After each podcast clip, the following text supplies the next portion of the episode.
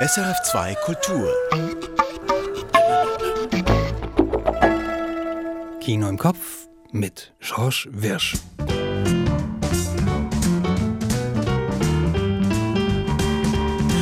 Heute mit zwei Filmbesprechungen und einer Festivalvorschau. Besprechung Nummer 1, Drei Winter von Michael Koch. Ein Spielfilm aus den Urner Alpen, der bereits vor seinem dieswöchigen Schweizer Kinostart hoch gehandelt wird. Anschließend Peter Klaus mit einer Einschätzung, was sich so alles anbahnt an den diesjährigen Filmfestspielen von Venedig. Und dann wieder was Neues aus den heimischen Kinos.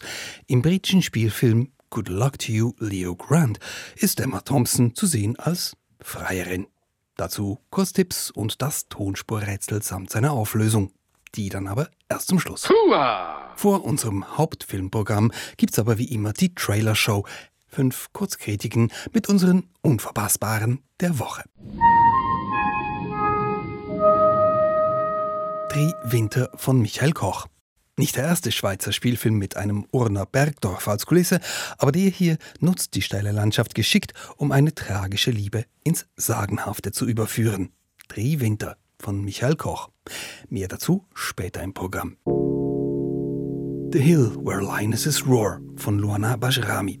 Aus Perspektivenlosigkeit im Balkan wird kriminelle Energie. Doch statt Bonnie und Clyde gibt's in diesem Spielfilm Bonnie, Bonnie und Bonnie. Ein junges Frauentrio fährt im Kosovo die Krallen aus. The Hill Where Lionesses Roar von Luana Bajrami. Semret von Katharina Mona. Eine alleinerziehende Mutter aus Eritrea arbeitet in Zürich als Hilfsschwester auf der Geburtenabteilung.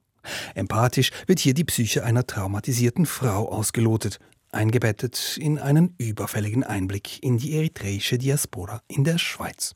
Semret von Katharina Mona. Nope von Jordan Peele. Der Regisseur von Get Out mischt hier Aliens, Cowboys, Rassismus und die mediale Inszenierung von Tieren samt Backlash zu einem irren, anregenden und vor allem leinwandfüllenden Cocktail. Nope von Jordan Peele. Men von Alex Garland. Toxische Männlichkeit erlebt von einer Frau als Horrortrip inszeniert von einem Mann. Und die Men des Titels, die werden alle gespielt von einem einzigen. Raffiniert, kunstvoll, plakativ. Men von Alex Garland. Nun zum Tonspurrätsel und ach, es ist viel zu einfach. Aber das sage ich auch nur, weil ich ja die Antwort schon kenne. Wie dem auch sei, kein zusätzlicher Hinweis an dieser Stelle, einfach nur der nackte Filmausschnitt. Du sollst im Boden hineinschämen. Wieso? Frag noch so frech. Verdirbt mir den Bub noch. Hey, Wir sind doch beide die gleichen. das ist doch jetzt noch nicht unrecht. Alter Nesel. Sieht da ja niemand hier oben. Niemand. Wer sind denn wir? Den Bub ist halt gut nicht grusig. Das hast du ihm bis jetzt nicht beibringen können. Und Lob. Nimm die Achbelli. Du weißt nicht, was sagst. Und mir auch nicht. Jetzt weisst du Jesus Maria, was habe ich für Boven? Und du lässt ihm alles durch. Darum hat er keinen Respekt vor nichts. Ausdauern, ausdauern. Ja, und es dauert nicht mehr lang und Sie hören diesen Dialekt gleich nochmals in unserem Programm. Und ob das jetzt der Film war, den Sie meinen, erfahren Sie nach unseren drei Beiträgen. Also los. All right, folks. Showtime. Diese Woche startet ein Schweizer Spielfilm mit reichlich Vorschusslorbeeren. Dreh Winter hat vor einem halben Jahr an der Berlinale eine lobende Erwähnung erhalten. Zudem ist der Film bereits gesetzt als Schweizer Beitrag für die Oscars 2023. Und dazwischen erlebt diese stille Geschichte aus einem Urner Bergtal jetzt auch noch die ganz normale Auswertung in den Schweizer Kinos. Ich habe Dreh Winter schon an der Berlinale entdecken dürfen und das war mein Eindruck.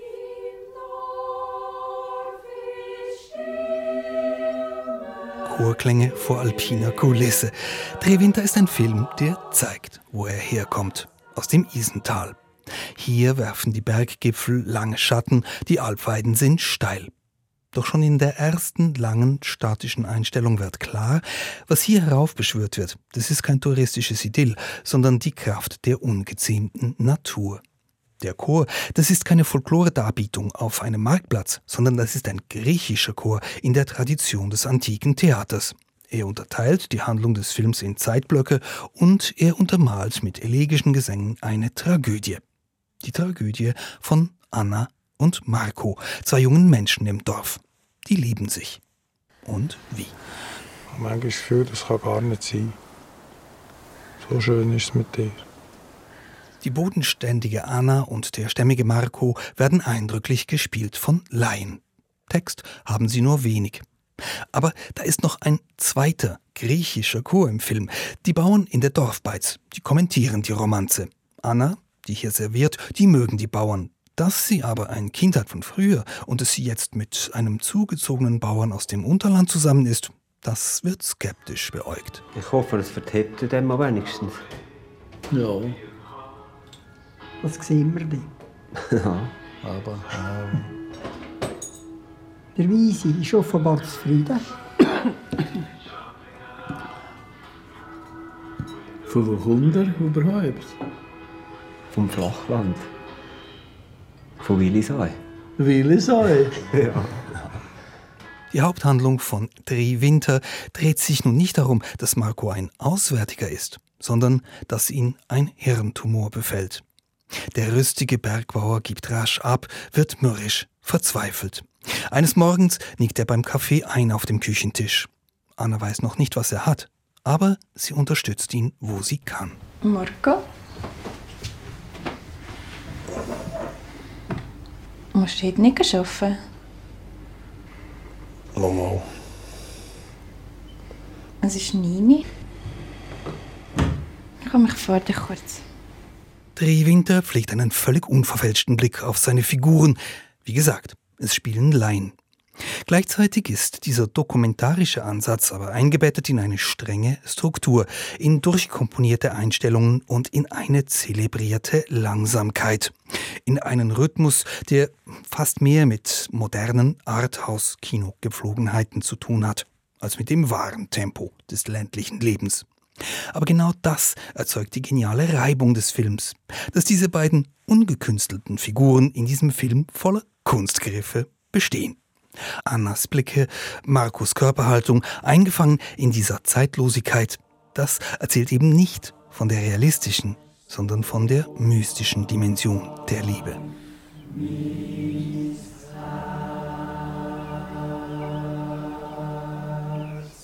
Drei Winter von Michael Koch, schweizweit im Kino. Was läuft dieses Jahr an den Filmfestspielen von Venedig? Das wollte am Donnerstagmorgen Caroline Lüchinger von dem Mann wissen, der für uns dort ist, Peter Klaus. Hier die Aufzeichnung des Gesprächs. Die Filmbiennale Venedig oder wie sie offiziell heißt, die Mostra Internazionale d'Arte Cinematografica wurde gestern eröffnet. Und ich bin jetzt mit dem Filmkritiker Peter Klaus verbunden, regelmäßiger Besucher des Festivals. Guten Morgen in das grau-regnerische Venedig. Ja, einen schönen guten Morgen. Eröffnet wurde gestern mit dem Spielfilm White Noise vom Regisseur Noah Baumbach. Bekannt wurde er durch Francis H., der Eröffnungsfilm. Er hat schon eigentlich vor der Eröffnung zu Diskussionen geführt. Peter Klaus, warum? Weil dieses Festival erstmals mit einem Film von einem der großen Streaming-Dienstanbieter eröffnet wurde, nämlich Netflix, was in Cannes etwa undenkbar wäre. Viele Stimmen sagen, Venedig hilft damit denen, die dem Kino den Garaus bereiten wollen. Das Festival sieht die Entscheidung als Votum für die Zukunft der Filmkunst an sich, unabhängig vom Ort des Filmkonsums. Und mit dem Pro für Netflix und Co., sage ich, sagen viele, spricht das Filmfestival letztlich gegen sich selbst. Denn wenn es egal ist, ob wir Filme gemeinsam im Kino genießen oder allein zu Hause im digitalen Raum, dann werden auch Filmfestivals unwichtig. Die lassen sich in naher Zukunft garantiert auch im World Wide Web organisieren. Wahrscheinlich schon. Unabhängig davon oder von dieser Diskussion, war der Eröffnungsfilm gut?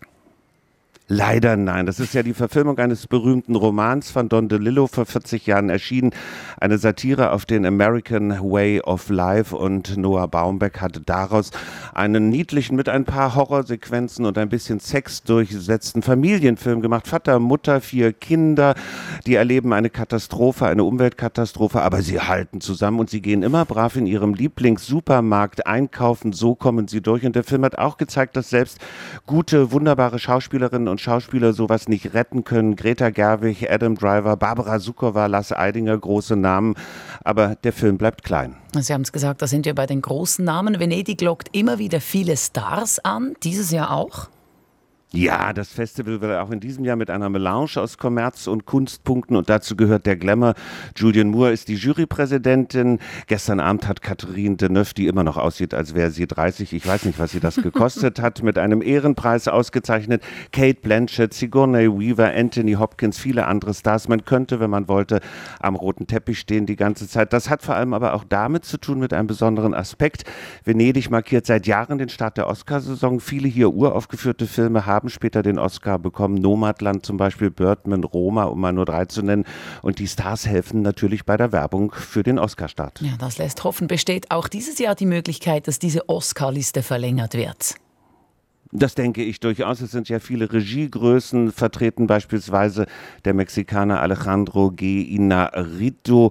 Und es kommt ein Film, auf den ja, fast alle Welt, zumindest die Filmfans, warten. Die Verfilmung auch eines Romans, auch eine Netflix-Produktion. Blond, der Roman von Joyce Carol Oates über das Leben von Marilyn Monroe. Auch der Film, auf den ich mich persönlich am meisten freue. Das Filmfestival von Venedig ist immer auch sehr politisch. Vor 90 Jahren, 19, äh, doch 1932, wurde es als Propagandainstrument des Faschismus etabliert. Seit 1946 hat sich das Festival für die Demokratie stark gemacht. Wie zeigt sich das Festival in diesem Jahr? Ganz deutlich Venedig ist und bleibt linksliberal. Gestern Abend zur Eröffnung per Video zugeschaltet der ukrainische Präsident Zelensky. Anderes kann man noch aufzählen. Der in seiner Heimat Iran aus politischen Gründen inhaftierte Regisseur Jafar Panahi ist mit seinem neuen Film No Beers im Wettbewerb vertreten. Ein eindeutiges, eindeutiges politisches Statement. Und am 8. September wird es dann auch nochmal einen ganz speziellen Tag für die Ukraine hier auf dem Filmfestival geben mit Filmen, mit Diskussionen. Das Festival will damit gegen den Krieg Putins gegen die Ukraine demonstrieren. Ich finde das gut. Bei aller Traumfabrik, die Venedig gern bietet, will es immer auch für die Wirklichkeit schaffen. Ja, jetzt wurde gerade ein bisschen die Verbindung schlecht, aber das Festival von Venedig, es ist und bleibt politisch. Gestern war Eröffnung. Der Filmkritiker Klaus Peter war für uns dabei. Und Peter Klaus bleibt auch dabei. Wir hören dann sicher nochmals von ihm, wenn er all die Filme auch gesehen hat. Und bis dahin ist sicher auch die Leitung wieder fix. Zurück zum heimischen Kinoprogramm. Was eine Sexkomödie ist, geben Sie es zu, das wissen Sie. Was dagegen eine Sex-Tragi-Komödie sein könnte, dafür gibt es ein aktuelles Beispiel. Es startet in den Kinos neu ein britischer Spielfilm namens Good Luck to You, Leo Grant. Die Handlung ist einfach. Eine Witwe bestellt sich in London einen Callboy aufs Hotelzimmer. Und das Publikum wird von da an Zeuge, was sich zwischen den beiden abspielt. Voyeurismus? Vielleicht. Hier mein zusammengefasster Eindruck. Prickelnd beginnt dieser Film, wortwörtlich prickelnd, weil sie offensichtlich nervös ist und er auch noch nicht so recht weiß, was sie von ihm erwartet, köpfen die beiden in der Suite zuerst einmal eine Flasche Champagner bei Tageslicht. To being empirically sexy? yes. I'll drink to that. Die beiden stoßen darauf an, von Natur aus sexy zu sein. Sie ist Nancy, pensionierte Lehrerin, Upper Middle Class, gespielt von Emma Thompson. Er ist Leo Grant, gespielt von Daryl McCormack. Jung, charmant, dunkler Teint, grüne Augen, im weißen, kragenlosen Hemd. Kein Wunder, wird Nancy nervös. Und so meint sie auch. Können wir es nicht einfach hinter uns bringen? Could we. Would it be alright if we just did it now, right now? And get it over with? Get it over with? Yes. You're meant to enjoy it. No, I know that. I'm just not very good at waiting for things to happen. I'm just. I'm much better when I, they've happened and I'm recovering. You make it sound like it's an ordeal. It's, it's not compulsory. Du klingst, als müsstest du dich dazu überwinden. Es ist keine Pflicht, sagt Leo. Also erstmal hinsetzen und reden. Champagner hat's genug in der Minibar. Der Film Good Luck to You, Leo Grant, ist zuerst einmal das. Ein Zimmer, ein Sofa, ein Bett. Ein Dialog, manchmal schlüpfrig, meistens clever. Ins Vulgäre driftet das Geschehen nie ab. Schließlich spielt Demmer Aim Thompson die Hauptrolle. Aber das Drehbuch kokettiert schon damit. Früher oder später müsste es zur Sache gehen, denn alles andere wäre Verrat am Publikum. So betrachtet ist das ein langes, verbales Vorspiel. Das könnte man vom Setting her auch auf einer Theaterbühne machen, aber die Filmregisseurin, die Australierin Sophie Hyde, winkt ab im Interview. Als Theaterinszenierung hätte sie sich diesen Stoff nicht vorstellen können. Sie wolle in die Gefühle der Figuren eintauchen, sie von ganz nahe betrachten und dann wieder von fern, ja, mit ihnen tanzen. Um, for me, there was no sense that I could make something that could be a play because, you know, I want to get inside the feeling of a character and and and look closely at them and then sometimes come out from them and um, move around the space with them and dance kind of with them. So it's a very different story as a play. Statt ein Kammerspiel, also ein Kameraspiel, den Körpern entlang, hochgradig sinnlich und spannungsgeladen. Als Leo etwa klarstellt, er prostituiere sich freiwillig und fühle sich nicht ausgenutzt, entschärft das die Situation wenig. Dadurch wird Nancy noch erregter. Nancy, listen to me. Yes. I choose to do this. You know, you haven't bought me. You've bought my service. I set a price and you agreed. I'm not being exploited. I can't bear the suspense. I can't bear it. The anticipation. Yes. Wer nun meint, das laufe alles geradlinig auf den Koitus hinaus, täuscht sich. Es wird ein komplexes, anregendes Spiel mit körperlicher und seelischer Entblößung. Dass ein versierter Gigolo einer Ex-Lehrerin dabei hilft, ihre Prüderie zu überwinden, ja, damit fängt die Geschichte erst an. Viele Wendepunkte werden folgen. Aber so viel sei verraten, keine Missionarsstellung.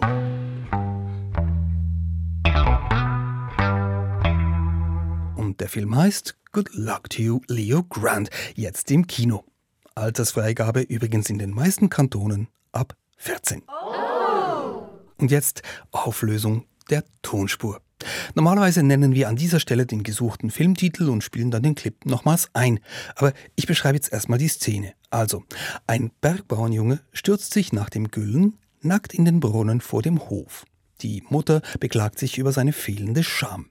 Die Partei des Jungen jedoch ergreift sofort seine Schwester. Und die, die ist dem Bruder auffällig zugetan.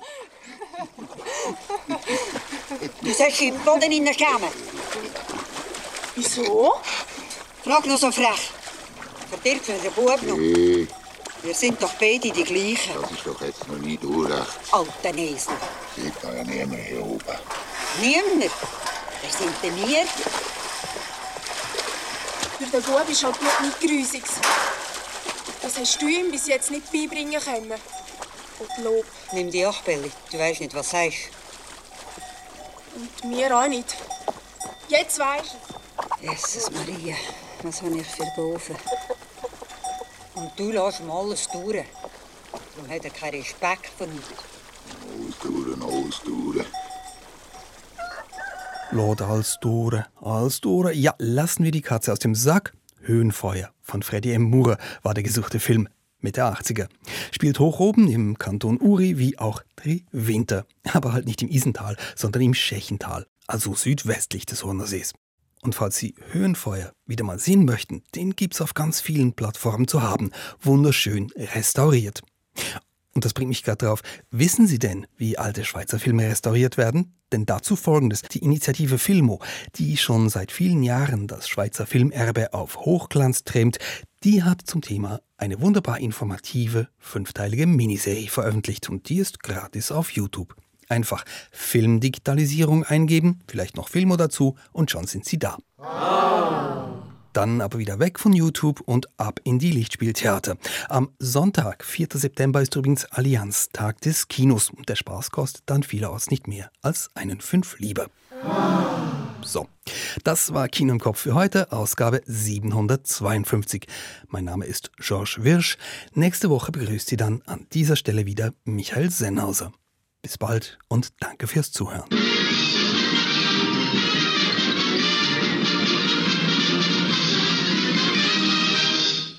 Erfahren Sie mehr über unsere Sendungen auf unserer Homepage srf.ch.